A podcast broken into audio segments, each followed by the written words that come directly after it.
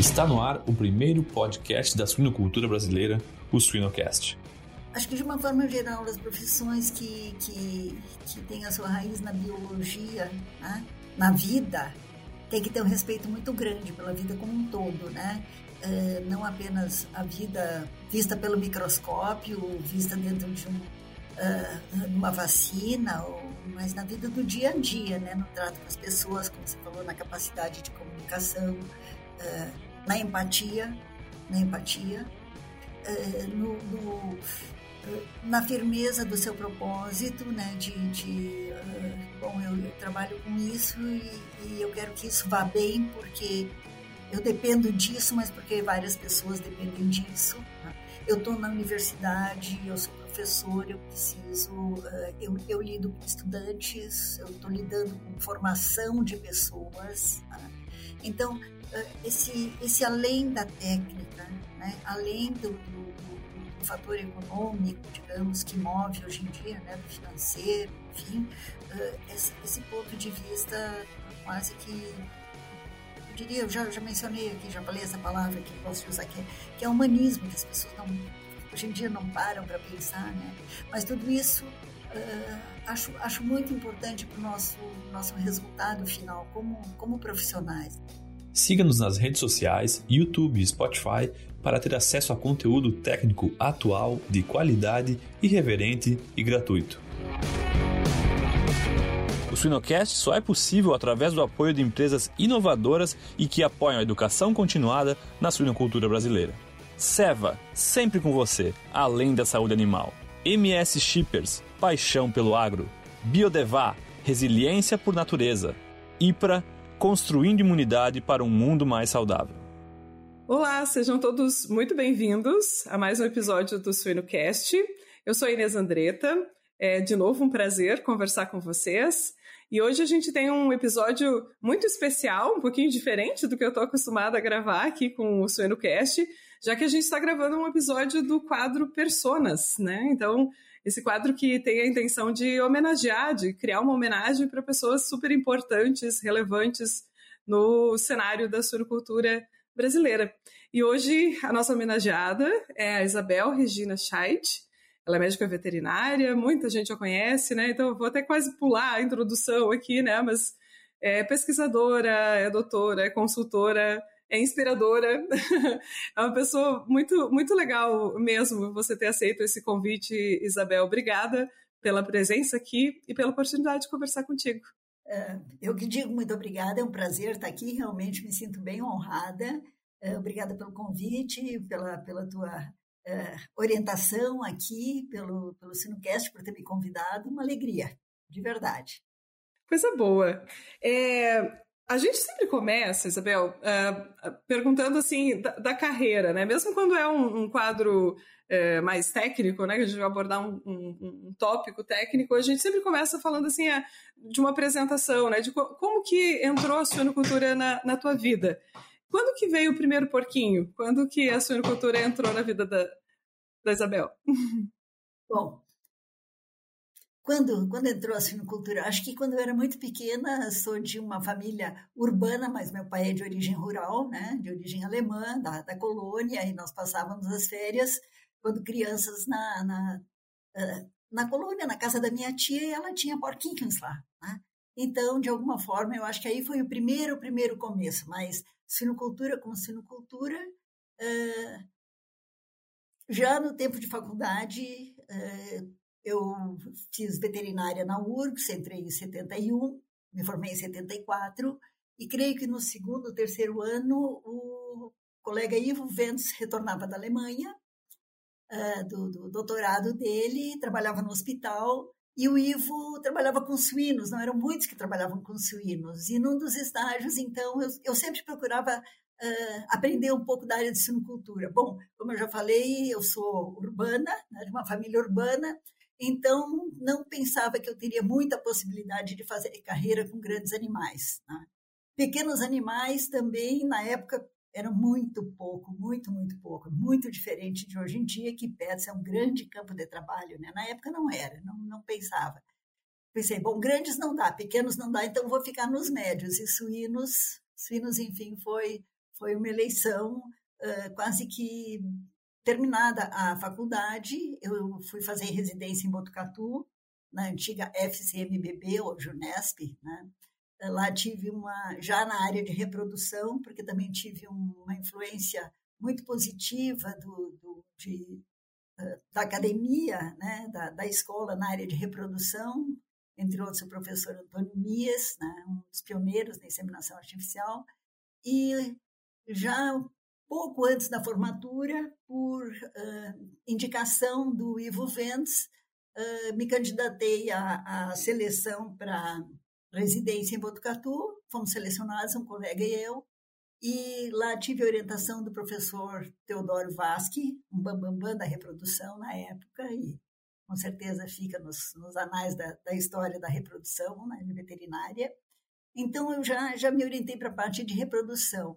E praticamente no final do primeiro ano tive a oportunidade de voltar uh, para trabalhar na Associação de Criadores, na AXURS, Associação de Criadores de Suínos do Rio Grande do Sul, num, num dos dois primeiros programas de inseminação. Aí, definitivamente, eu botei os dois pés na suinocultura e nunca mais saí. Então, foi um pouco de inspiração de um lado, de outro, né? mas decidiu bastante o fato de que eu sabia que eu não faria carreira em grandes animais, né? uh, já era praticamente uma decisão também. Pequenos animais não era, pet não era uma opção na época e acaba que eu fiquei no meio termo e acho que fiz bem. Ah, a sua cultura agradece. que bom que você Obrigada. fez essa escolha. A partir daí já, já não são mais escolhas, as coisas vão acontecendo naturalmente, né? Acho que a gente faz assim poucas escolhas decisivas e muitas escolhas do dia a dia, né? Então isso aí a coisa vai se, se orientando, né? Por exemplo, ter contato com algumas pessoas, não perder oportunidades, enfim, né? Exato. É uma porta que vai abrindo e abre outra, né? E essa sequência, assim, a gente vai, a carreira vai se construindo. E é muito, é, é muito legal, né? Porque mesmo pela, pela, existem as, as escolhas diretas e as escolhas por exclusão, né? É legal ser por exclusão também, né? Quando você não, isso aqui não é para mim. muito bom. Isabel, tu teve um papel importantíssimo né, na, na, na implementação da, da, do uso, da, da, difusão do uso da, inseminação artificial. Tu comentou um pouquinho sobre isso a, até na, na, apresentação. Eu queria entender um pouquinho mais. Conta pra gente um pouquinho da, da história, da experiência, né, de, de como foi colaborar nessa implementação, nessa eh, ampliação do uso da inseminação aqui no, no Brasil para os suínos. Começando do início, né? É, em primeiro lugar, foi uma oportunidade. Foi uma oportunidade uh, que, que eu tive e agradeço muito até hoje essa oportunidade. De novo, o Ivo foi, assim, fundamental, né? Uh, numa das, das vindas a, a, ao Sul, durante a residência, eu tive a oportunidade de participar de um evento da Associação de Criadores, uh, onde o Ivo e o Werner Meinke, colega Werner Meinke, fizeram uma apresentação de suínos e ali já se planejava. Né? Já era o embrião uh, da introdução da inseminação artificial de suínos no Brasil, que existiam alguns trabalhos uh, de pesquisa do professor Mies, mas a inseminação não era uma não estava no, no manejo da suinocultura. Né? Eu estou falando aí de 1975. E conversando com, com, com o Ivo, com o Werner também, uh, estavam assim praticamente prontas para começar e precisavam de uma, de uma pessoa que trabalhasse junto, né? Mas o veterinário, eu não tive dúvida, tive a oportunidade e voltei para o Sul. E naquela fase nós estávamos ainda no planejamento da central, né? Da, da, da área física da central. Você imagina que não tinha nada no Brasil, né? não tinha nada no Brasil. O Ivo trazia alguma experiência, o Werner tinha feito um, um estágio na Holanda, se eu não me engano, e ali nós, nós começamos. Começamos, tivemos é, um, um, apoio decisivo por parte da, da Escola de Veterinária, é, tivemos também um apoio muito importante através da vinda de um professor de Hanover, que foi o professor Troy, eu lembro muito bem quando o Dr. Troy entrou no, no, laboratório. O laboratório era uma salinha assim de 3 por 4 mais ou menos, né? Que nós tínhamos feito como nós imaginávamos que deveria ser. E a primeira coisa que ele fez foi reposicionar todas as coisas dentro do laboratório. Né? O microscópio vai aqui, aqui vai banho-maria, aqui vai mais isso, porque tinha uma lógica que a gente não tinha percebido ainda. Né? Então, assim nós, nós começamos. É muito importante mencionar a figura do Dr. Hélio Miguel de Rose, que foi por muitos anos o presidente da brasileira, da Associação Brasileira de Criadores de Suínos, quando a sede ainda era em Estrela e a central de inseminação foi construída praticamente junto à sede, no, no Parque 20 de Maio. Uh, o doutor Hélio teve essa, essa visão de futuro, né, da necessidade de uma, uma metodologia, uma tecnologia que uh, impulsionasse a parte de genética né, na, na suinocultura. E o doutor Hélio foi um grande articulador junto ao Ministério da Agricultura. Né. Então, já no início, desde o início, a inseminação teve um reconhecimento uh, por parte do Ministério da Agricultura. Né? Já tinha toda a experiência do, de registro, de controle por, uh, na inseminação de bovinos, né? e, e por, por, intermédio do doutor Hélio, então se, se fez essa, uh, essa ponte e isso com certeza facilitou. Paralelamente, nós tivemos o mesmo movimento em Concórdia. Né?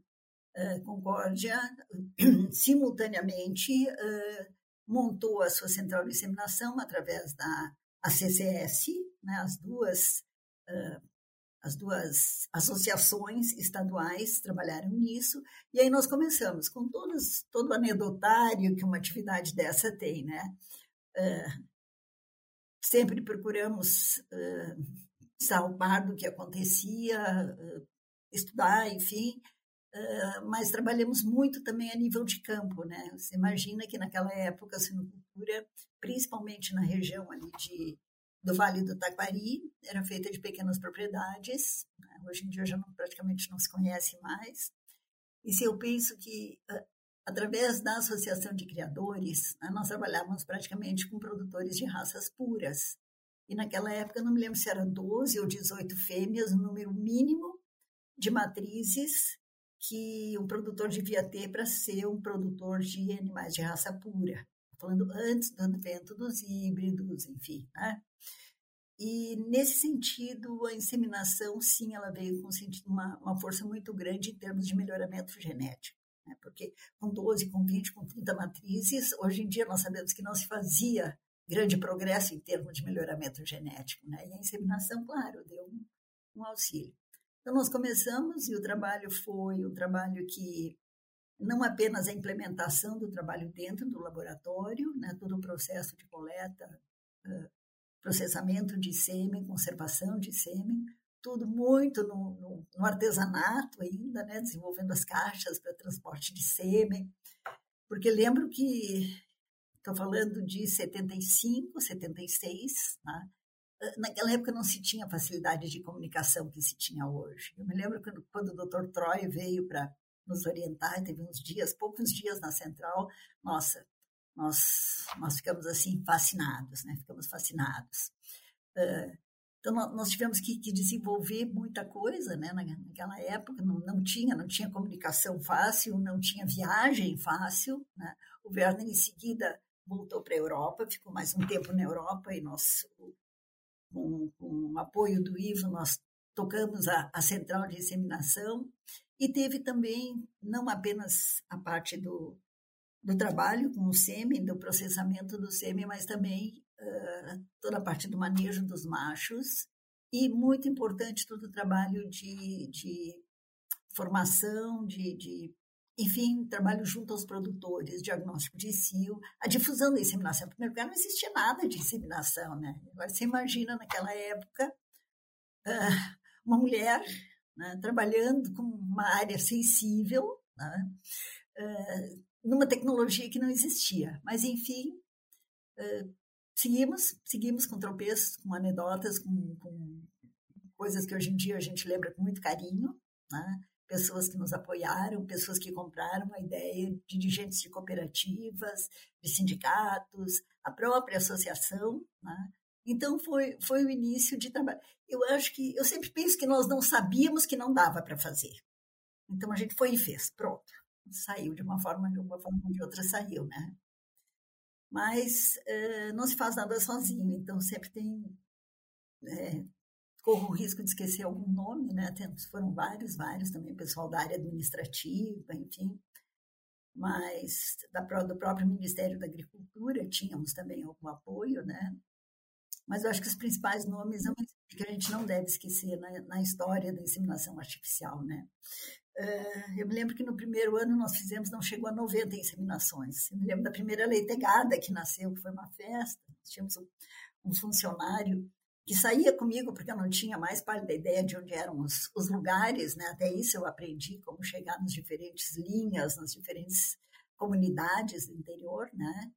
E tudo, enfim, tudo isso nós construímos aos poucos, né? Não se constrói nada sozinho. Acho que eu sou parte de, de uma história. Que legal. E onde nasceu a primeira leitegada de inseminação artificial? Ah, pergunta de curiosa. É, foi em Estrela mesmo. Ah, legal. Numa propriedade que era muito próxima, não era nem o produtor de raças puras, né? era uma propriedade muito próxima da estrada. Eu me lembro que eu passava ali, eu sempre olhava a porca, parava e ia olhar a porca. Até que... Ai, que amor! Foi muito legal. No primeiro ano nós fizemos alguma coisa como 90 inseminações e foi muito bom. Foi muito bom. Foi muito bom, assim, esse número para quem saiu do nada, né? O trabalho de, de formação, de difusão da técnica. Né? Nós, nós saíamos muito para fazer palestras com os produtores, uh, em centro comunitário, em igreja, em, em uh, pequenos negócios, casas comerciais, né? tudo era lugar. Né? Reunia dez produtores, já estava bom, já estava bom. E acho que não devo deixar de mencionar uh, quanto os, os produtores respeitaram esse trabalho momento algum, uh, eu sabia que era difícil, né? Sabia que não era uma coisa assim muito fácil, mas uh, em momento algum eu senti uma, algum tipo de contrariedade, rejeição, alguma coisa. Acho que muito curiosidade, sim, né? Muito curiosidade. Muito curiosidade para ver o que, que ia acontecer, né? O que, que ela o que, que ela está trazendo, né? E é, muito muito contato também com as, as, as, mulheres nas granjas, que muitas vezes né, eram responsáveis pelo trato dos animais, como se chamava, né? Então, de alguma forma se, se começou e acho que Concórdia não foi assim muito muito diferente. Claro que todo o desenvolvimento da suinocultura, a história foi se modificando, né?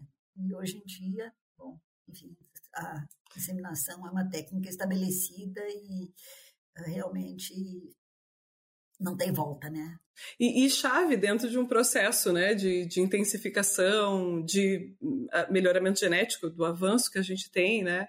Eu sempre, uh, sempre brinco na, na, aula, quando eu passei no, no, no, concurso, meu sogro é agrônomo, é de estrela também, e aí ele me deu um livro que é uh, da, da época que ele formou na, na, na agronomia, ele é agrônomo formado aqui na URGS também. E eu, eu, eu senti, era um carinho que ele estava me dando, o livro, né? Mas uh, se você olha a suinocultura que está naquele livro, ela é uma suinocultura tão diferente da que a gente tem hoje, né? É, é, os, os 30 leitões, 35, 40 leitões que desmamam cada fêmea, né? Quando a gente olha para trás, os números totalmente diferentes, os manejos, né, tão diferentes. Deixa eu perguntar para você, como é que como é que você falou, era uma suinocultura de pequenas propriedades, mas conta um pouquinho mais como é que era antes da, da inseminação. É, que, como era a suinocultura de, desse momento? Bom, uma suinocultura de, de, de pequena propriedade, pelo menos naquela região, e acho que no Brasil inteiro eram, quando muito, 20, quando muito, 30 matrizes. Né?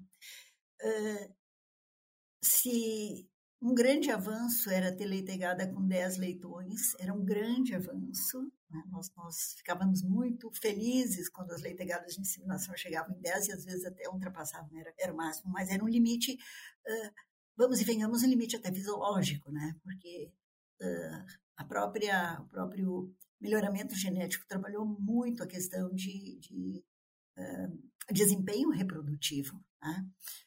então, era se Naquela época começava a se, se pensar em seis meses, 100 quilos. Né? Uh, se havia um valor muito grande na, na questão fenotípica, né? era a época das feiras, das exposições, né? suinocultura era é, uma parte importante da exposição do menino do antigo menino Deus, logo em seguida, naquela época já era, é, naquela época já era esteio, já era esteio, né? Mas uh, os, principais produtores levavam os animais, tinha jurados, jurados, uh, jurados reconhecidos, né? Uh, então se baseava muito no fenótipo, né? E algumas vezes era coisa assim, tamanho de orelha, cor, que não, não tinha muita relação, né? A suinocultura, como nós conhecemos hoje, ela veio um pouco depois, né? E, e talvez em parte com um advento dos, das, uh, dos animais híbridos, né? quando cada vez menos se trabalhava com raças puras, né?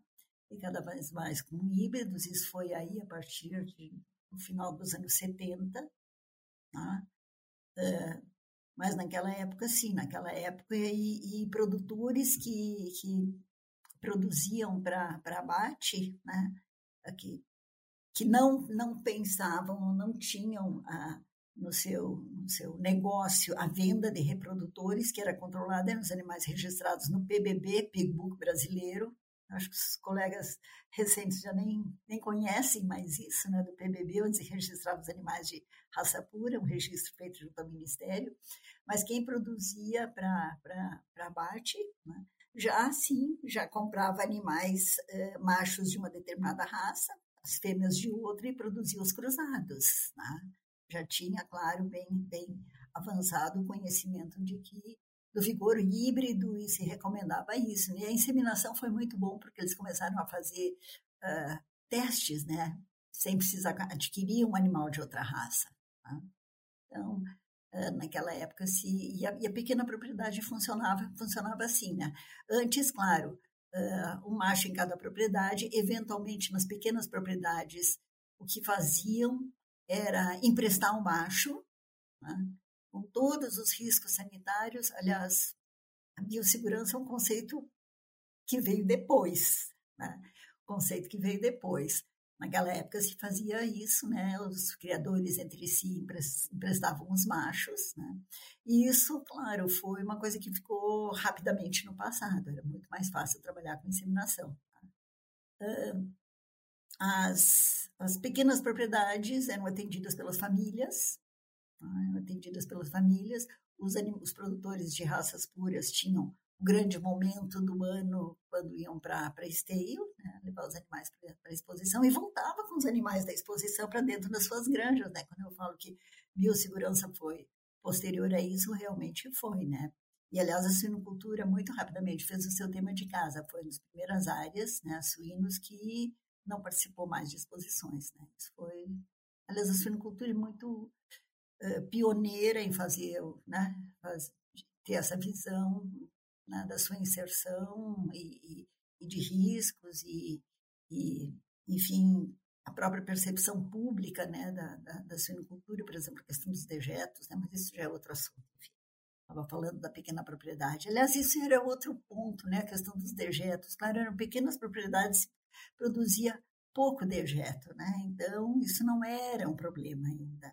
À medida que foram crescendo, isso passou a se tornar um problema aqui e também uma busca de solução, né?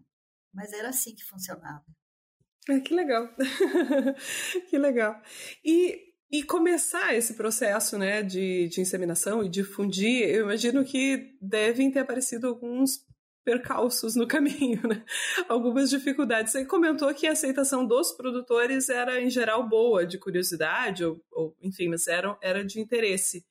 E se tivesse que elencar, assim, o que, que foram os principais entraves, as dificuldades desse, desse início, né, com a inseminação artificial no Brasil? Eu creio que, bom, na minha experiência, dos principais entraves foi a distância entre uh, entre as granjas e a central de disseminação. Uh, o fato de que nós não tínhamos equipamento adequado, por exemplo, para conservação do sêmen, a questão de temperatura. As inseminações eram feitas a partir da central de inseminação e depois nós conseguimos, foi possível, através das cooperativas, ter inseminadores, mas que se abasteciam na central de inseminação. Não tinha como, por exemplo, manter o sêmen na propriedade, porque não havia condições técnicas para isso, né? Então, a nível da aplicação da inseminação artificial, esse sim foi o entrave. Lembre também, não é para lembrar, mas eu estou mencionando agora, nós não tínhamos uh, pipetas descartáveis na época. Nós trabalhávamos com a pipeta de Melrose, que era uma pipeta de borracha, reutilizável. Né? Hoje, com o meu conceito de ecologista, eu acho que nós fazíamos alguma coisa certa né, nesse ponto. Mas, claro, com isso, nós tínhamos uma, uma situação de, de, de risco de contaminação muito grande. Né? Então, uma das principais entraves, as principais dificuldades de, de crescimento da, da, inseminação era exatamente essa questão logística, né? A questão logística, a questão de equipamento. Quando apareceram as primeiras pipetas descartáveis, bom, foi muito bom. Eu me lembro que quando alguém viajava para o exterior e conseguia trazer pipeta descartável dentro da mala era, era o máximo. Né? É, apareceram os primeiros modelos com a ampola na frente, enfim, nós olhávamos aquilo com muita curiosidade, mais ou menos como um sonho de consumo, né? Porque a gente não tinha, trabalhávamos com as pipetas, tínhamos que ter todo um esquema de esterilização, né? De autoclave para esterilizar, para reutilizar. Então, isso no início foi, com certeza, foi uma, uma limitação, tá? foi uma limitação. Uh, a questão da, da manutenção da temperatura né, também foi uma limitação. E, bom, acho que basicamente isso, né? Os, os, os produtores, a, a, o treinamento, ter o pessoal qualificado, a questão do diagnóstico do CIO, isso também exigiu um, um trabalho de, de, de, extensão, um trabalho de treinamento, né? Uh, bem, bem intensivo, bem intensivo. Uh, claro, eu falei o quanto uh, havia assim uma curiosidade, mas eu não vou dizer que todos estavam esperando isso, né? Nós tivemos, uh, levou um tempo que, bom, à medida que o tempo foi passando, claro, nós nós observamos, especialmente a partir de Santa Catarina, um, uma intensificação da produção, né? através do, do sistema das da, do fomento das, das empresas, né? Dos, dos produtores, enfim, junto vinculados à indústria. Uh, e as indústrias, de uma forma geral, levaram um pouco mais de tempo para adotar a inseminação artificial. No momento que, e aí eu já falo do, bem dos anos 80, bem avançado nos anos 80, que as indústrias começaram a adotar uh, a inseminação artificial. Aí passou, passamos a, a ter as unidades de difusão de gen, que na época a gente chamava de Central de Inseminação Artificial, as UDGs, assim, é, um, é, uma, é um termo mais recente, né, que elas passaram a, a ser mais comuns uh, nas agroindústrias, né, uh, eventualmente em grandes produtores, tendo as suas próprias UDGs. Né, mas aí nós já tínhamos um bom caminho andado, inclusive na experiência própria, na qualificação né, do corpo técnico, da, da comunidade técnica, para atender essa, essa demanda, porque basicamente a expansão da inseminação artificial uh, exigiu um, uma qualificação, uma, uma, uma formação de uma comunidade técnica nessa área, né? Então, a partir daí, uh, nós, nós vimos um, digamos, um crescimento mais intensivo. Até o início dos anos 90, nós não passávamos dos 5%, 6% do, do plantel, 8%, 10% do plantel de suínos do Brasil sendo inseminada. Né? E aí nós olhávamos para os números da Europa, nos Estados Unidos não, porque a suinocultura é posterior, né? E a própria inseminação demorou mais a ser implantada nos Estados Unidos. Mas olhávamos a Holanda, 70%. Pensava, meu Deus, acho que será que nós chegamos lá? Bom, hoje eu acho que andamos acima de 90%, né? Mas até meados, final dos anos 80, nós patinávamos nos 5, 6, 8%, tá? mas depois, depois avançou, depois avançou e avançou bastante. não porque as pessoas se convenceram, mas os sistemas de produção aumentaram, as exigências sanitárias aumentaram, tá? exigências sanitárias. O nosso, nossa, nossa noção muito clara de que uh, biossegurança é básica. Se você tem um plantel de 200, 300, 500 ou de mil matrizes, né, biossegurança é, é, é uma exigência. Uh, e a questão de genética, sim, a genética cresceu muito, avançou muito rápido, né? A genética avançou muito rápido. Então, não é, não é um setor que cresceu, né? Uh, crescemos todos, né? A área de nutrição, a área de sanidade, tudo isso cresceu e, e com certeza a, a, a inseminação foi, uh, possibilitou, uh, entre outros, um aumento do número de matrizes em cada granja. Né? Você imagina uh, granja com mil matrizes e um exército de machos em monta natural. Impensável, né? Impensável. Né? Então, são vários fatores, e aí nós temos toda uma comunidade que fez junto, né? uma comunidade técnica que, que se preparou e, e atendeu isso. Eu acho isso muito importante. Nesse ponto, eu acho, acho que sim, acho que nós temos, como, como comunidade técnica, nós temos um papel importante nessa história, né? Que legal, é, com certeza tem. e, e eu acho que tu, tu tivesses um papel muito importante também, é, junto com a Embrapa, por exemplo, na, na questão da, da, preservação do sêmen, né? Você colocou até como uma, uma das limitações importantes, né? Já que era uma limitação, tinha que dar um jeito de de solucionar, não sei se é a palavra, mas de, de ajudar a contornar esse problema. Conta um pouquinho para a gente também sobre, sobre isso, como é que foi esse trabalho e, e como começou e, e, as implicações que ele tem até hoje, né, que a gente usa ainda. A preservação do sêmen suíno, ela, na época, quando começamos a inseminação de bovinos, já tinha um, já tinha dado um bom caminho, né? E esse caminho, em boa parte, foi, ou foi pavimentado pelos métodos de congelamento, né? A facilidade com que se congela, e com isso nós superamos distância, superamos tempo, né? Com o semi-congelado, e, e, não aconteceu isso na área de suínos, né? Então, quando começamos em 75, nós basicamente começamos trabalhando com semi-resfriado, Uh, e esse conceito de semi-resfriado para nós aqui é complicado, porque no verão se resfria, no inverno aqui no sul a gente tem que, uh, na verdade, até subir a temperatura, manter uma temperatura mais alta, mas enfim, semi-líquido resfriado, esse, esse, era o padrão, né? E se passaram, que sei eu, 40 anos e nós continuamos trabalhando com semi-líquido resfriado. Vou te dizer que, não vou te dizer que é uma frustração, mas eu, eu uh, quando eu penso que quando ainda procuro os trabalhos mais recentes né, na parte de inseminação e, e vejo os números e os dados, nós continuamos trabalhando com semi-líquido resfriado com um tempo de preservação uh, limitado, continua sendo limitado. O que aconteceu? Uh, depois eu retorno à questão do congelamento.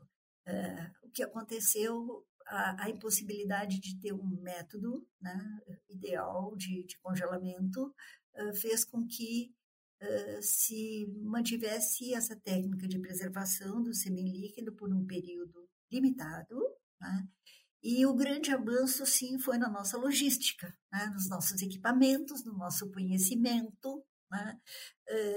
de condições de preservação do sêmen, né? em, em condições de temperatura, melhoria dos diluentes, uma melhoria assim muito patente do conhecimento do, do, do, fator de contaminação, da contaminação sobre uh, tempo de preservação do sêmen. Isso se aprendeu muito rapidamente, as condições de higiene de coleta, o uso de antibióticos, que hoje né, já, já, já se discute, já se procura. A gente repensa, né? É. Repensa, mas ainda é uma necessidade. Né? Mas nós melhoramos muito no nosso, nosso conhecimento sobre uh, a, a, a fisiologia do sêmen, né? uh, influência de, de, de, variações de temperatura, uh, as condições de, de uh, a formulação dos diluentes, a qualidade dos diluentes. André, quando nós começamos em 75, nós tínhamos uma balancinha daquelas de, de peso sabe? De dois pratinhos que a gente botava os pesos e pesava ingrediente por ingrediente dos diluentes. Você imagina a variação que tinha ali, que loucura isso, né? Hoje em dia nós temos ninguém mais pensa nisso, isso é história, isso é história, né? já passou. Hoje em dia se tem acesso a diluentes industriais ou, ou comerciais de altíssima qualidade, de qualidade comprovada, tudo isso facilitou. Então, se nós continuamos trabalhando com a metodologia de conservação do semi-resfriado, né, dependendo do diluente, nós chegamos a cinco dias, seis dias, né, granjas que, que unidades de difusão genética em granja, né, dentro da granja, possivelmente estão trabalhando com diluentes menos sofisticados, porque uh, usam em dois, três dias, né, quando muito, uh, mas tudo isso, uh, tudo isso veio do, da melhoria do, do, do, conhecimento que nós, nós temos, né, de, de, de como, como a célula espermática reage, né? não apenas a, a temperatura, a as condições de contaminação, a proliferação bacteriana, uh, reage uh, ao, ao, meio em si, né? uh, enfim, tudo isso. E nós temos aí tudo o outro lado, que é a questão da fêmea. Né? A questão da fêmea, o quanto nós, nós aprendemos, quanto nós estudamos e o quanto nós ainda temos que entender da, da fisiologia da fêmea relacionada com o momento correto da inseminação. Eu, quando uh, um pouco por nostalgia. Não, não faço mais assim porque não estão mais nos livros, está na internet, né? Eu vou lá procurar o que está sendo levado para os congressos atualmente, né? Na, na, na, área de reprodução, eu vejo que ainda se trabalha momento de ovulação, né? Ainda se trabalha uh, mesmo questão do sêmen, né? Com sêmen resfriado, condições, mas especialmente da fêmea. E acho que sim, né? inclusive no último IPVS continua se, se falando nisso. Né? Uh, hoje nós temos, uh, procuramos até ter alguns, alguns métodos baseados em, em, movimentação dos animais, padrões de comportamento, controle por, por, por uh, recording, né? por, por gravações e, e interpretação de, de, dos movimentos para detectar o momento do cio, né? mas ainda vai sim de conhecimento do operador lá dentro da granja, né? e da habilidade né? de, de, de, do manejo do macho, todas essas coisas. Então, fizemos, fizemos, fizemos avanços, sim. Uh, algumas coisas ainda, ainda existem, quer dizer, ainda se são desafios, né? desde a preservação do sêmen até o diagnóstico do cio, mas talvez hoje em dia a gente tenha, com certeza nós temos mais conhecimento e para alguns desses passos de toda essa cadeia, né, uh, nós temos nós temos mais uh, recursos, mais tecnologia, mais conhecimento, mais ciência. Né?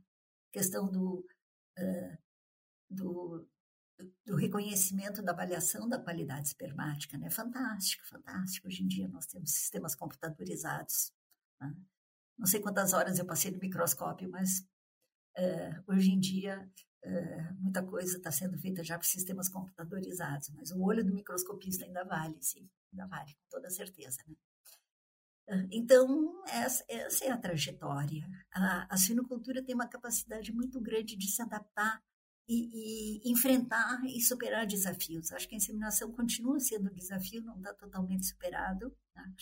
mas uh, a experiência, o conhecimento, a ciência, a dedicação, né?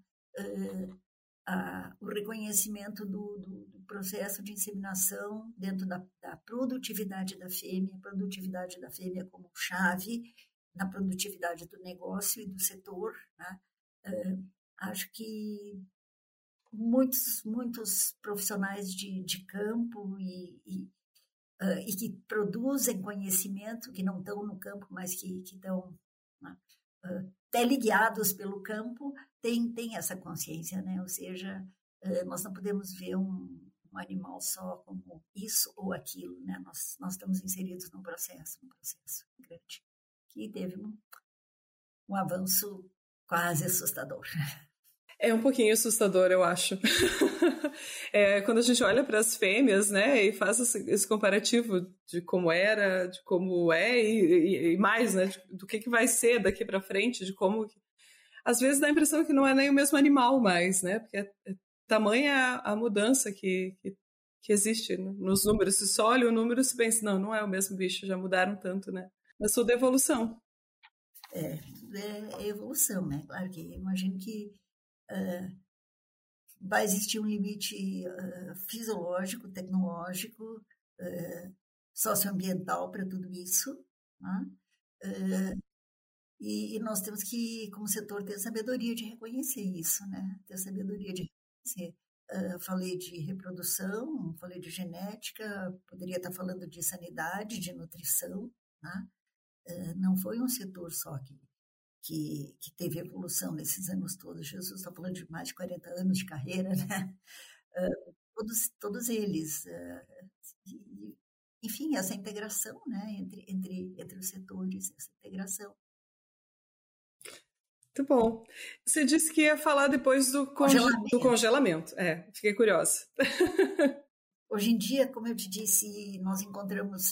Uh, temos, temos uma logística na produção de sêmen que, que permite que a inseminação seja usada em larguíssima escala, né, utilizando a, o velho método da conservação do sêmen resfriado. Mas, claro, poder tirar uma ampolinha né, de dentro de um botijão de nitrogênio, descongelar, e, e isso, uh, do ponto de vista de melhoramento genético, seria muito interessante, seria muito interessante porque nós concentraríamos né, o número de, de, de, de animais, uh, melhoraríamos a, a, a questão da, da seleção do ponto de vista sanitário, enfim, vários aspectos, né? Mas, e se procura, se procura uh, por muitos anos métodos eficientes de congelamento de sêmen. E esse é um assunto que me foi caro, porque inclusive foi o assunto da minha tese em Hanover, tá? uh, foi sobre congelamento de sêmen. Uh, e até 1975, mais ou menos, né, em torno de 1975, uh, não havia método de congelamento que preservasse a capacidade fertilizante do sêmen numa escala suficiente para produzir uma leitegada mínima. E em torno de 75, 76, uh, simultaneamente, como aconteceu, a ciência tem essas coisas, né? Muitas vezes um avanço acontece uh, por diferentes grupos de trabalho em diferentes locais, em diferentes uh, academias, em diferentes institutos, quase que simultaneamente. Né? Então, tinha alguns grupos de trabalho, entre aspas, concorrendo para ter êxito na, na, no desenvolvimento de métodos de congelamento, e em questão de um, menos de dois anos, três grupos de trabalho, independentemente, uh, publicaram uh, papers relatando métodos, né? de congelamento com, com, preservação da capacidade. Congelar, congela. A questão é preservar a capacidade fertilizante, né? Que foi um grupo de Beltsfield, dos Estados Unidos, de Percival Johnson, um grupo na França, do INRA, de Paquignon, e um grupo de Hanover, que na época era liderado pelo uh, Dr. Heine Troy, que teve no Brasil, essa pessoa que, que nos orientou no início da, da inseminação. Uh, os dois primeiros métodos, Estados Unidos e, e França, trabalhavam com o sistema de pellet, que era uma pílulazinha, um, um comprimido de, de, de sêmen, né, uma pequena esfera de sêmen congelada sobre o CO2. E o método de Hanover foi um método realmente inovador, porque trabalhou com macrotubo. Na época tinha os mini tubos, que era 0,0 alguma coisa para inseminação de bovinos, e só que o volume do semi-suíno torna as coisas muito diferentes, né? Não tem comparação. Então, Hanover desenvolveu um método de congelamento uh, em macrotubos, congelava o sêmen em tubos de 5 mililitros. Isso também é um problema, porque a fisiologia da reprodução, a fisiologia do, do, do sêmen, né, do suíno, uh, você imagina congelar de maneira uniforme 200 ml né, em doses. É uma coisa complicada. Enfim, uh, então, meados dos anos 70, se desenvolveu uma técnica, e quando eu fui para Hanover, fiz doutorado lá na Escola de Veterinária de Hanover, eu já fui orientada para trabalhar com sêmen suíno. E trabalhei com congelamento, trabalhei com uh, crioprotetores, tá? porque não tínhamos ainda o crioprotetor ideal. Tá? Uh, de lá para cá, as, os métodos de congelamento em, em pellet eles foram descontinuados, descontinuados no sentido eles não foram implantados, mesmo o macrotubo também ainda é uma situação muito específica que se usa, né? Mas o pellet era complicado porque uma dose eram 50 pellets, então era um manejo bem bem difícil. E o macrotubo foi a técnica que afinal teve alguma utilização. Nos anos seguintes, o Brasil chegou a importar sêmen, congelado, né? algumas uh, companhias importavam sêmen congelado no método de macrotubo, mas o congelamento do sêmen suíno ainda não chegou e não sei se vai chegar, porque a suinocultura já achou seu caminho pelo sêmen resfriado, a um, a um ponto de ser um método uh, aplicável em larga escala. Tá? Então, hoje em dia, depois de tantos, tantos anos, né, nós ainda não sabemos qual é o, o crioprotetor ideal. Trabalhamos com que se a gente aumenta um pouquinho dá motilidade, mas termina com a fertilidade. Então, tem uma série de, de situações. É, tudo isso baseado na condição muito característica do, do, do sêmen-suíno, do espermatozoide suíno, que tem um, uma, uh, é uma célula que tem um percentual de, de ácidos graxos ainda importante, né? Então, uh, tem muita gordura, e tudo que tem gordura é difícil de congelar, né? Então, nós temos essa situação. Eu me sinto meio assim. Uh, gosto do assunto, mas um pouco frustrada, porque nunca fizemos avanços que tornassem realmente congelamento uma coisa prática e viável. O que, o que dá a medida de uma tecnologia, assim, do, do, do valor de uma tecnologia para a produção, ela ser adotada ou não no campo. Né? Então, a inseminação demorou, mas foi adotada por quê? Porque foi uma tecnologia que agregou valor e atendeu necessidades. Né? Enquanto o congelamento não, não tiver essa condição de ser baixo custo, resultado uh, de aplicação uh, dentro do que hoje em dia se espera, então, o FIS vai ser aplicado em situações específicas de transporte de material genético, de preservação de material genético. Embrapa, há vários anos atrás, teve um trabalho importante de, de preservação de um banco de material genético uh, de, de, raças nativas uh, de suínos usando congelamento. Né? Então, essas aplicações o congelamento tem, mas congelamento ainda não está pronto para ser usado em grande escala. Né? Já pensou estar no top 1% da suinocultura? Acesse academiasuina.com.br e invista no seu conhecimento. É, como tu disse, a suinocultura achou um outro caminho, né? A gente, tudo, tu, também é a evolução, né? Também é a adaptação ali no, nas dificuldades. Legal. Muito bom. Eu, eu vou trocar um pouquinho o assunto, mas não muito, mas é, porque eu, eu tenho uma outra pergunta que eu gostaria muito de fazer para ti. É, como mulheres, né? Eu estou trocando bastante o assunto, mas como mulher, hoje em dia, no, no agro, eu diria, não só na suinocultura, mas no agro em geral, a gente ainda tem umas limitações importantes. Talvez na vida, né? Limitações de carreira, dificuldades, às vezes, de, não sei, escutar uma piada que a gente não deveria escutar, né? Ter, ter, ter portas que se abrem mais fáceis é, para outras pessoas, enfim. Eu acho que a gente evoluiu enormemente, mas a gente ainda tem isso. Eu imagino que para ti é, tenha sido muito mais difícil do que é para gente hoje. Né? Ser, ser mulher na suinocultura hoje deve ser muito mais fácil por pessoas como você que vieram antes e mostraram que a gente é capaz também. O uh, que, que, que, era ser mulher no, a, né, na suinocultura? Quantas e, e, e, que mensagem tu deixaria para as meninas que hoje estão lá na, na, sala de aula ainda, mas que querem também ter um espaço e que com certeza têm um potencial para transformar e para ajudar também a suinocultura? Bom, a mensagem é não desistam. Uhum, não, não. desistam. desistam. Essa é a principal. Mas não é apenas uma questão de, de persistência, eu acho. Uh, André, eu, eu penso muito agora retroativamente, muitas vezes eu penso, e quando eu, quando é, eu vejo o quanto esse, esse movimento, que na época nós chamávamos de feminismo, né? Era, era o feminismo, hoje já não se fala mais de feminismo, né? É, sou da, da época das feministas ainda, né? O quanto quanto isso representou na minha carreira, eu, eu penso nisso muitas vezes, né?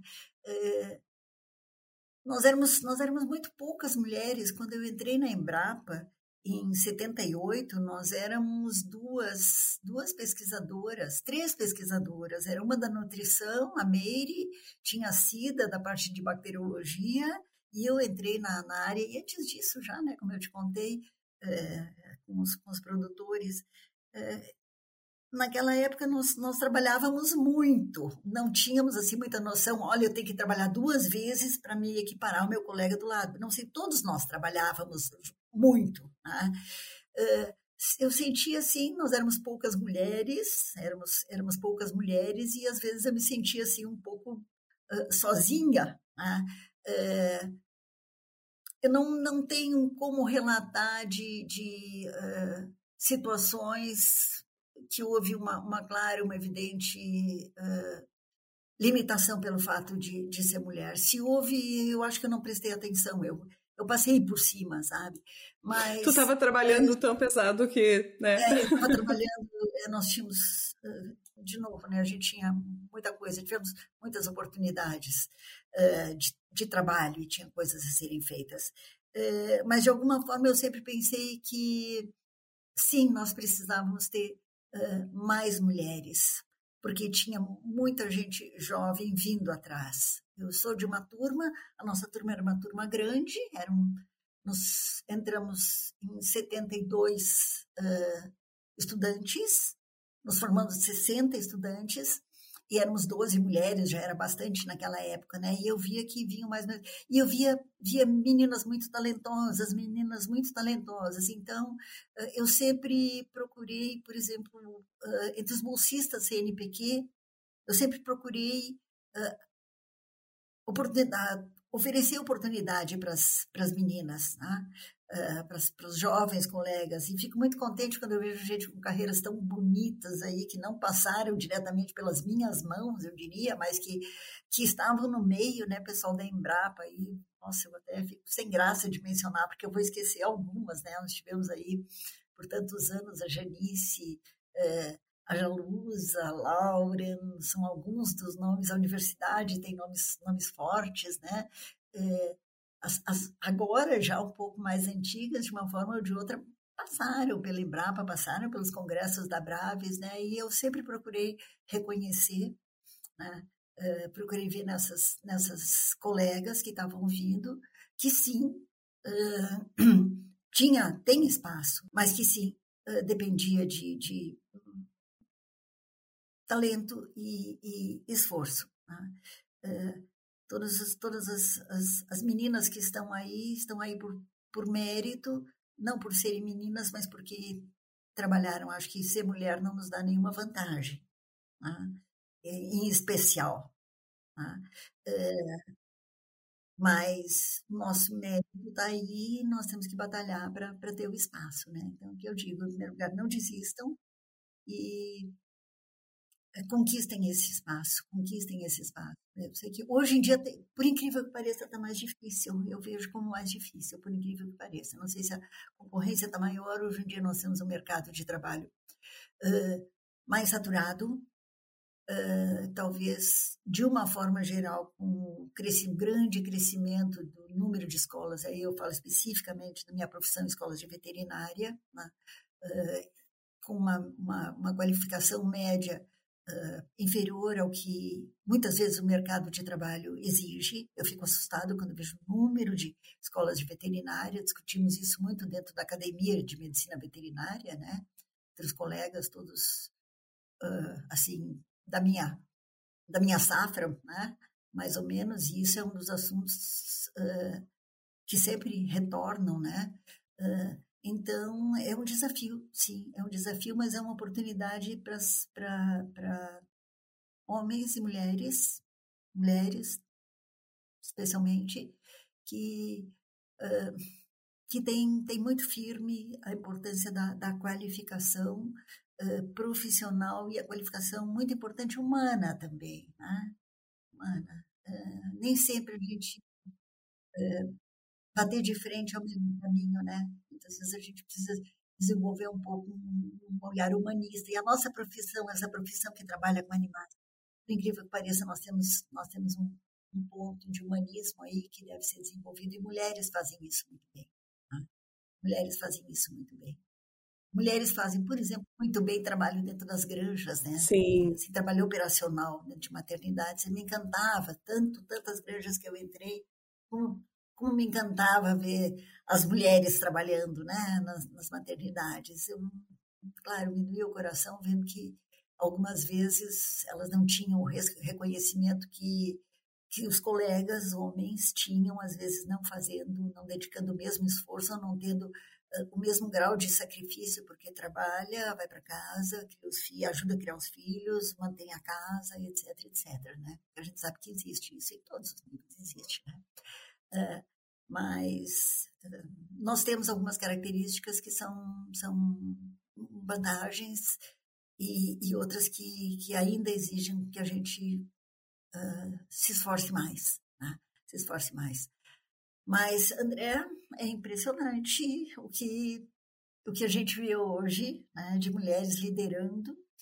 Nossa, eu era, sei eu, anos final dos anos 80, 90, não tinha mulheres trabalhando em, em, em cargos técnicos dentro da agroindústria. A agroindústria fechava a porta para mulheres, era uma coisa assim é, que, que foi, foi uma conquista, foi uma conquista. E hoje nós temos colegas tão, tão brilhantes né, uh, na indústria, nós temos colegas fazendo carreiras em todas as áreas, na pesquisa, na, na, uh, na indústria, na produção, no campo. Né? Então, dizemos, temos muito a caminhar, temos, mas já caminhamos bastante também. Né? Com, com certeza, com certeza. E é, eu, eu me eu, eu, eu ainda noto uma diferença grande é, do que eu vejo de, de percentual de mulheres né, dentro da sala de aula e quando a gente vai num congresso, num treinamento, alguma coisa, quando a gente sai da universidade vai ver a, a realidade assim da, da.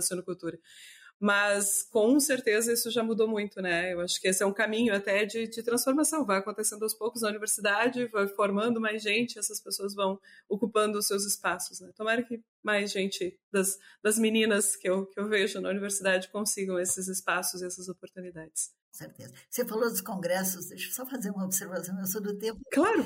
Eu sou do tempo que eu tinha o banheiro feminino assim, vazio nos congressos, porque eram muito poucas mulheres, eram muito poucas mulheres. Hoje, hoje nós somos quase. Hoje dá para fazer fila. Hoje a gente já tem que entrar em fila, né? Hoje a gente tem que entrar em fila. Mas, mas sim, uh, acho que nós, nós uh, precisamos uh, cada vez mais nos firmar tecnicamente, humanamente, né? Uh, mulheres ajudam mulheres, né? acho que exatamente. Antes nós temos que, que ter esse, esse senso que que nós formamos uma comunidade, né? uh, e que com a, junto com a comunidade dos homens nós nós uh, temos uma missão a cumprir, temos um trabalho a cumprir, enfim, tá? Hoje em dia, nós, uh, nós vemos um grande número de, de recém-formados, né, profissionais saindo da escola. Significa que o percentual de, de, de formandos que vão para a sinocultura, ele, ele é pequeno, né, porque não há toda essa capacidade do mercado de trabalho de absorver na mesma medida que absorvia uns anos atrás, porque são muitos, são muitos, muitos, tá?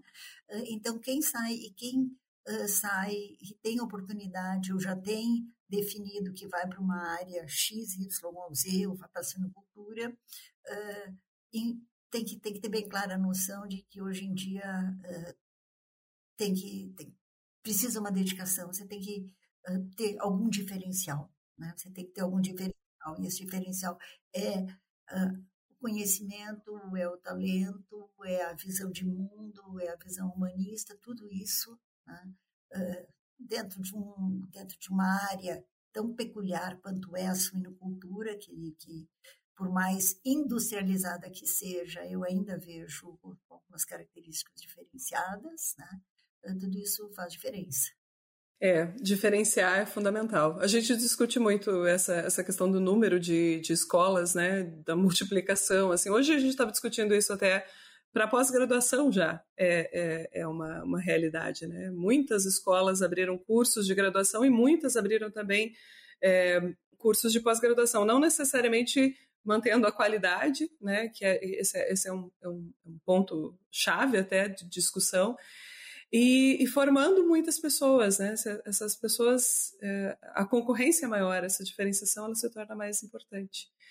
Uh, você mencionou muito bem também, um, até acho que vale como quase um conselho, né, para as pessoas que estão se formando, estão iniciando a carreira também, dessas habilidades que não necessariamente são as técnicas, né? Dessas soft, soft habilidades de, de saber lidar com as pessoas, né? E, e, quanto isso é importante, né? Também até acho que vale até chamar atenção para isso para as pessoas que estão ouvindo. Pra, às vezes a gente se prepara tanto dentro da universidade para técnica, né? Que a gente, sei lá, não sobra nem tempo de pensar nessas outras. Elas são igualmente importantes, eu diria. Não sei a sua opinião a respeito disso, mas no, no dia a dia, quanto a gente usa isso, né, de capacidade de comunicação, de tolerar, não sei se tolerar é a melhor palavra, mas de, de contornar certas situações. Isso, acho que as mulheres fazem isso bem, em geral. É, eu, eu também acho. Eu acho que uh, esse, esse, acho que de uma forma geral, as profissões que, que, que têm a sua raiz na biologia, né, na vida, tem que ter um respeito muito grande pela vida como um todo, né?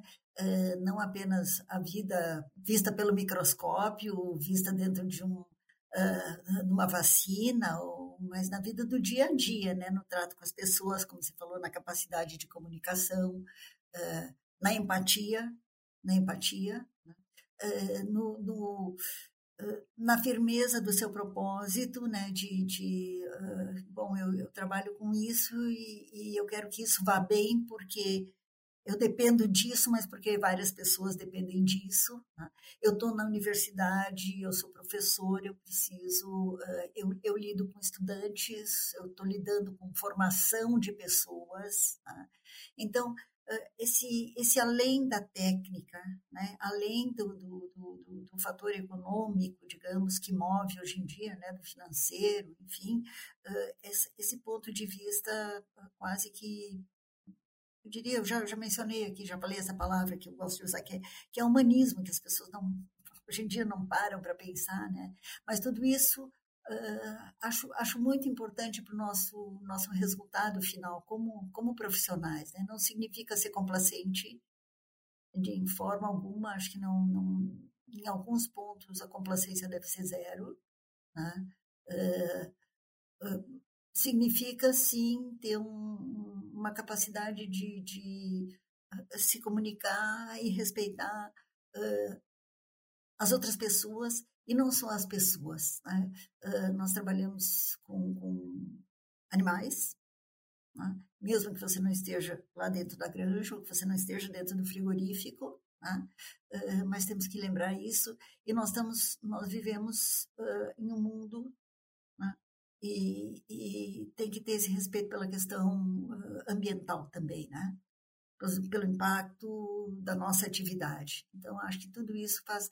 Nós não podemos perder essa visão, nós não podemos perder essa visão. Né? É isso aí, o conceito da, do único, né? A gente está tá tudo relacionado. Saúde única, mas o, né, de, de, de, forma geral. Hoje em dia nós, nós temos exemplos assim tão, tão assustadores, né, do, do, da parcialidade e dos seus, das suas consequências, né?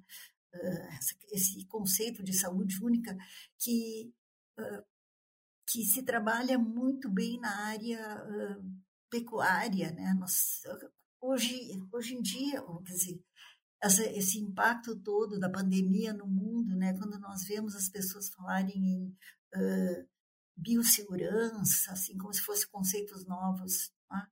uh, não são para nós, para nós não, não são, né? Já, já vivemos isso no dia a dia e se vivia isso há 30, 40 anos, quer dizer, muito menos, né? Mas aprendemos, aprendemos, aprendemos e olha, nós temos que fazer jus a esse conhecimento, inclusive pensando no futuro da atividade, né?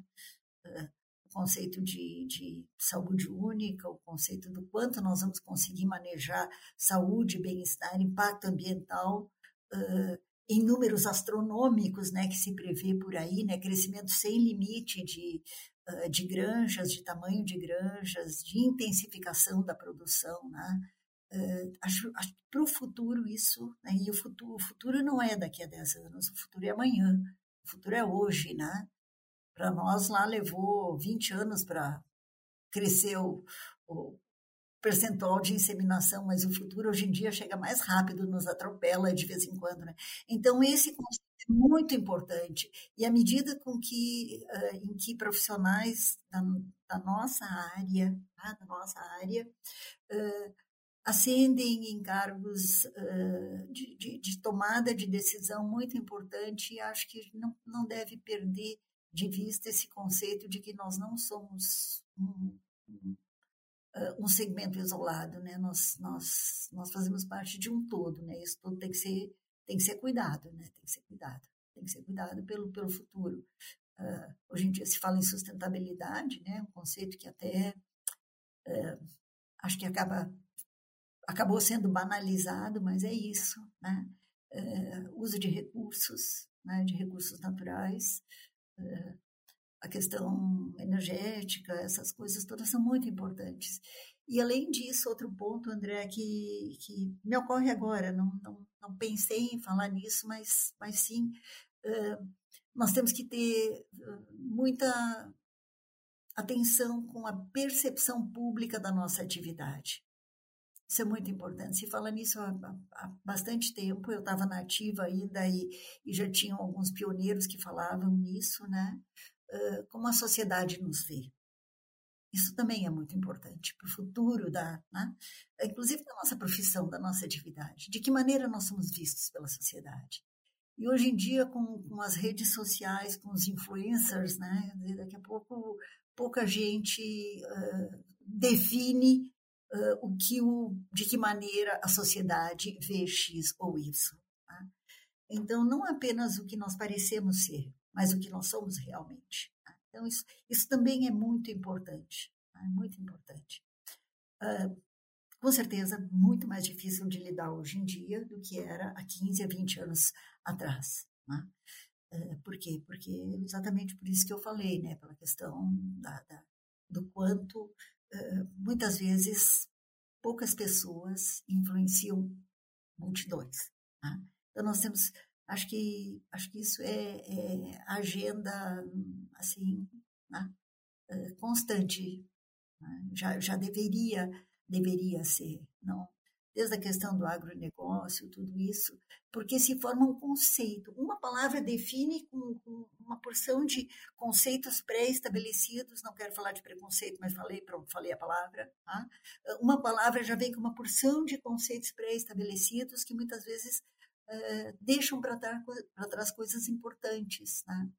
Claro, me assusta quando eu vejo uh, a produção intensiva de, de alimentos, agricultura avançando, enfim, claro, isso me assusta. Tá? Não, mas não sei se a minha vivência durante o crescimento, quando esse setor crescia, né? Eu tenho muito, muita certeza que quando fala de agronegócio, as pessoas não lembram que existem pessoas por trás disso. Existem pessoas, né? Então o conceito elimina o ser humano e não é assim. Só que esse ser humano também tem que atender, tem que ter a sua visão, né? tem que entender que, que a visão de futuro ela é muito importante e ela engloba não apenas um setor, senão todo, o todo que nós temos por aí. Né? Acho que a minha formação na área biológica e, e o meu exercício profissional dentro de um, uma área de produção como essa, a cultura, Será que eu sou tão saudosista em dizer que, que as coisas não eram tão rápidas? Mas, enfim, o meu exercício profissional uh, na suinocultura que ainda, sim, é uma atividade demandadora de mão de obra, por mais que eu me assuste vendo, uh, principalmente profissionais de, de, de, de, países que têm aí já em larguíssima escala falar de um um, um funcionário para 300 matrizes, alguma coisa assim, uh, nós, nós ainda temos uh, uma demanda de, de, de trabalho, de, de, de, pessoas que necessitam uma formação, um entendimento e um tratamento para que possam né, também agir assim com o seu, o seu, seu objeto de trabalho, né? Então, um pouquinho, um pouco da minha visão de futuro. Depois que me aposentei, usei, uso muito esse meu background, né, profissional, mas para uma caminhada mais, não sei se ecológica, mas uma, uma visão que, que, que é mais extensa disso, né? E vejo que sim, nós podemos colaborar muito nesse sentido. Tá?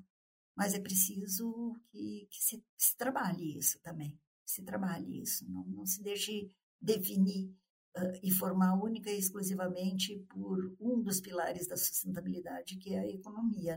Nós temos questão social, nós temos a questão ambiental, né? São, são pautas igualmente importantes e que não se separam, né? Não fica lá numa caixinha, noutra caixinha, tá tudo junto, tá tudo interligado.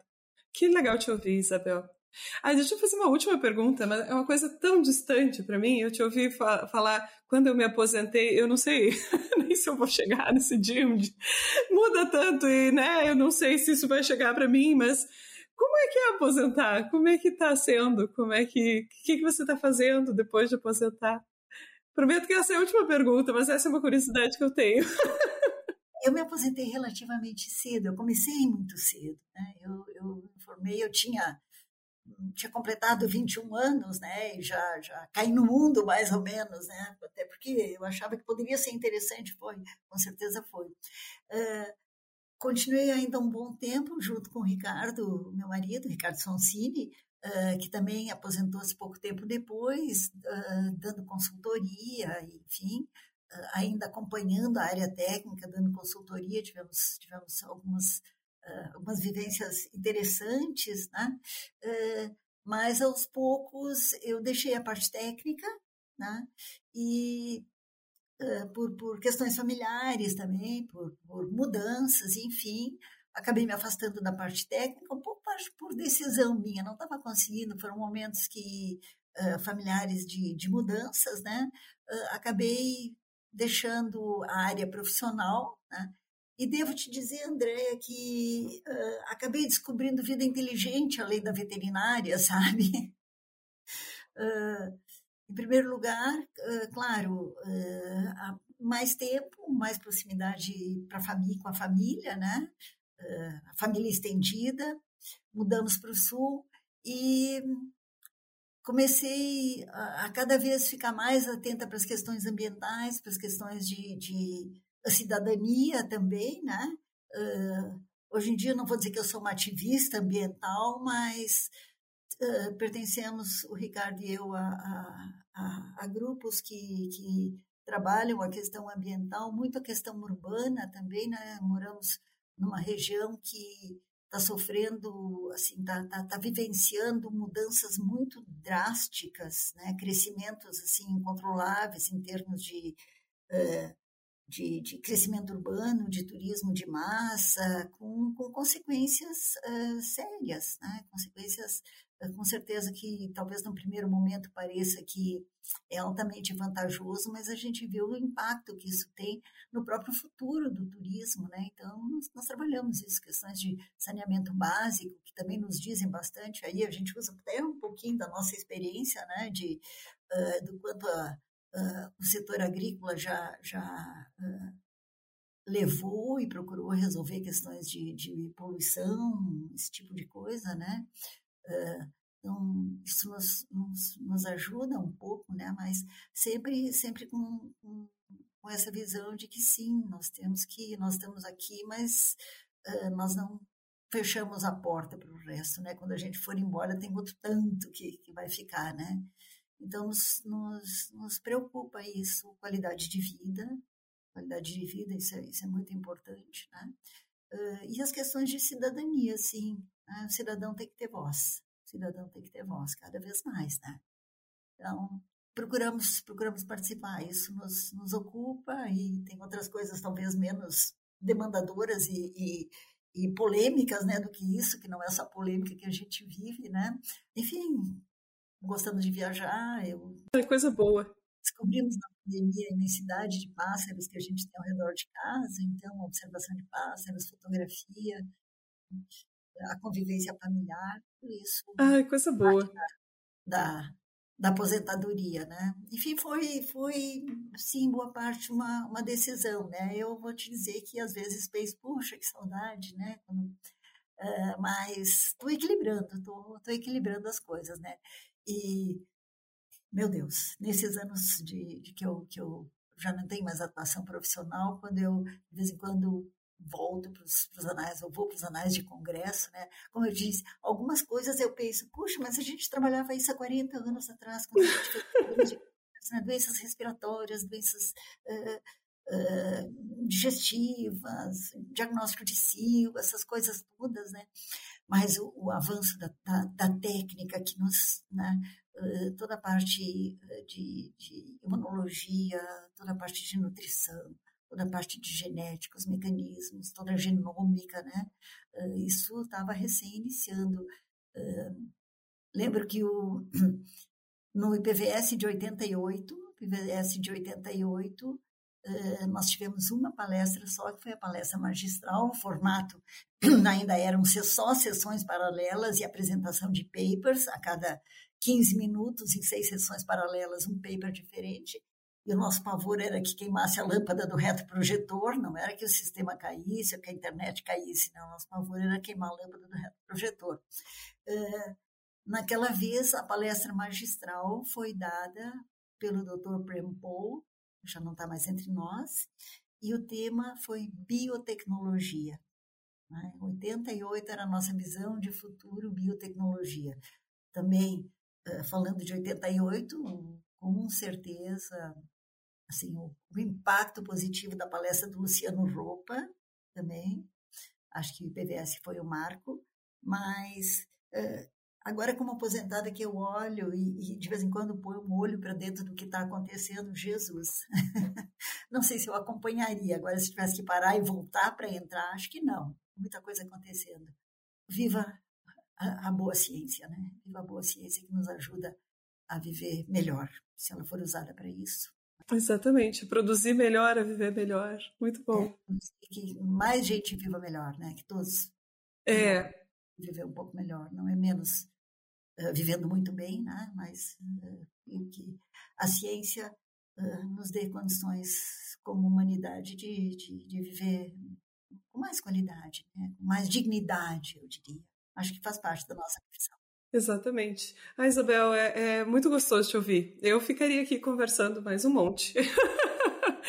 Mas eu, eu, eu, acho que a gente já, né, tu, tu, já deixou tantas mensagens legais, assim, eu, eu, te agradeço muito mesmo pelo teu tempo, por essa hora que você compartilhou com a gente, que vai ser multiplicado agora por várias, várias pessoas, né, vão usar o seu tempo também e vão aprender contigo, pensar sobre assuntos que às vezes a gente não acha eu não sei se é tempo a palavra, mas às vezes precisa de um convite para pensar sobre outras coisas, né? sair um pouquinho da caixa. Acho que você fez esse convite várias vezes aqui nessa conversa. Muito obrigada, Isabel, mesmo, pelo teu tempo, pela tua atenção e por tudo que tu já entregou para a Suinocultura, de verdade, né? Esse é um quadro de, de homenagem, é, é muito merecido a teu, a tua estado aqui com a gente, porque essa é uma, uma homenagem importante de se fazer. Então, transformou muito, muito a Suinocultura muito do que a gente faz hoje é por conta de pessoas como você que deixaram um legado importante. Obrigada. André, bom, eu, eu, nem, nem sei o que dizer, talvez uma coisa que deva ser dita. É, éramos, não éramos muitos, tá? é, mas tinha muita coisa a ser feita. Uh, tivemos a oportunidade de fazer coisas. Né? Isso também é muito é, é, importante que os jovens tenham a oportunidade de fazer coisas que sejam é, que sejam importantes, importantes no sentido de, de, não apenas de ter um retorno de satisfação, satisfação própria, mas que que somem tá?